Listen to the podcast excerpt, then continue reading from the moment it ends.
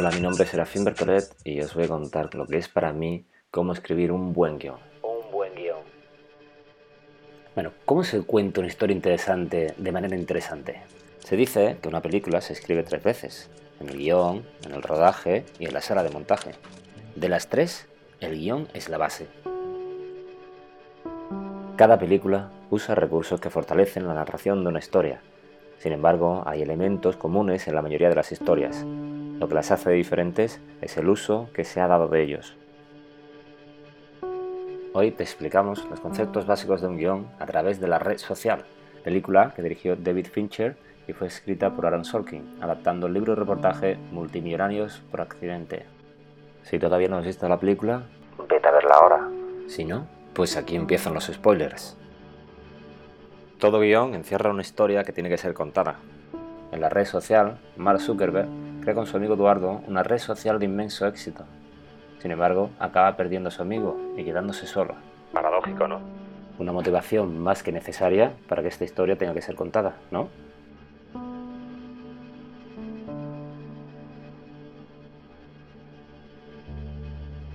Bien, empecemos por el principio.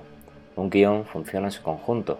No se puede entender una de sus partes sin tener en cuenta el resto, pues esas partes son el planteamiento, el desarrollo y la resolución.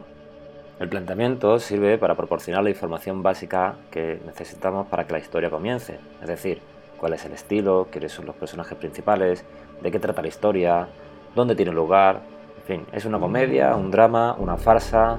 En la mayoría de las películas el planteamiento comienza con una imagen, pero aquí no.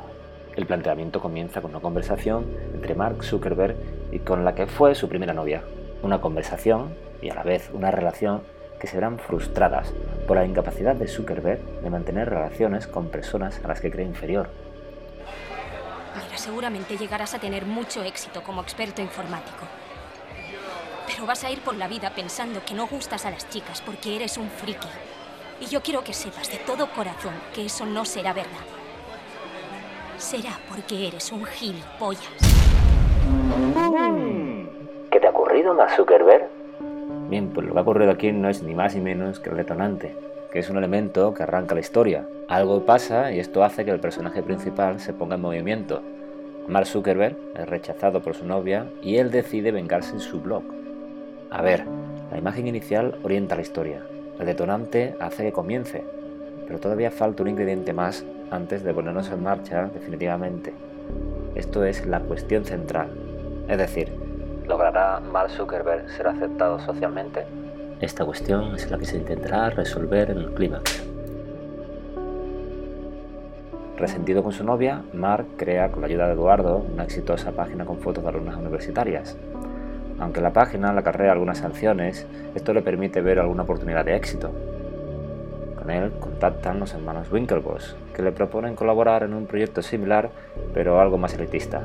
Aquí encontramos el primer punto de giro, Mark Zuckerberg cambia la idea de los hermanos y crea su propia red social.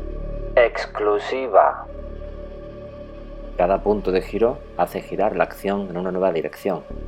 También vuelve a suscitar la cuestión central, así como suele exigir una toma de decisión o compromiso por parte del personaje principal, además de elevar el riesgo y de situar en un contexto un nuevo escenario y centrar la atención en un aspecto diferente de la acción. A partir de ese momento sucederán las siguientes escenas que, una tras otra, crearán la historia.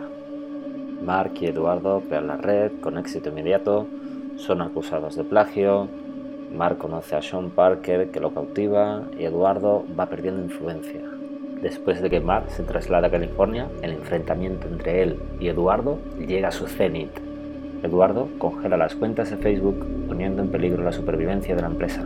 El segundo punto de giro cumple las mismas premisas que el primero. En este caso, hace girar la acción a una nueva dirección en la que Mark se la juega a Eduardo. Pero el segundo punto de giro hace una cosa más. Acelera la acción. Hay un momento oscuro por el paso en falso de Eduardo y un nuevo estímulo por recuperar la relación de mejor amigo de Mark que lleva al gran final. Gracias a la gestión de Sean Parker, Facebook consigue un inversor multimillonario. Sin embargo, Eduardo es víctima de un truco legal por parte de Mark y Sean. su participación queda drásticamente reducida. La amistad entre los dos ha acabado y este es el clímax de la historia, el momento en el que se resuelve todo. La cuestión central, ¿logrará Mark Zuckerberg ser aceptado socialmente? Se resuelve magistralmente en esta película. Para conseguir más amigos, el personaje principal perderá al único verdadero que tuvo. Paradójico, ¿no? Finalmente, el clímax va seguido de una resolución que ata todos los cabos sueltos. En este caso, un acuerdo extrajudicial resolverá el asunto, pero Mark queda más solo que nunca. Bien, pues si te ha ayudado a aclarar algunas ideas, pues de nada.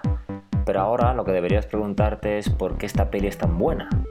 Así que quizás te ayude a saber un poco más sobre cuánto tiene que durar cada una de estas partes, cómo hacer funcionar las tramas secundarias, qué es una subtrama, cómo crear personajes multidimensionales, cómo mantener el segundo acto en movimiento, cómo conseguir la unidad del guion, el aspecto comercial, en fin, que tendrás que ver los siguientes capítulos. Así que nos vemos en el siguiente.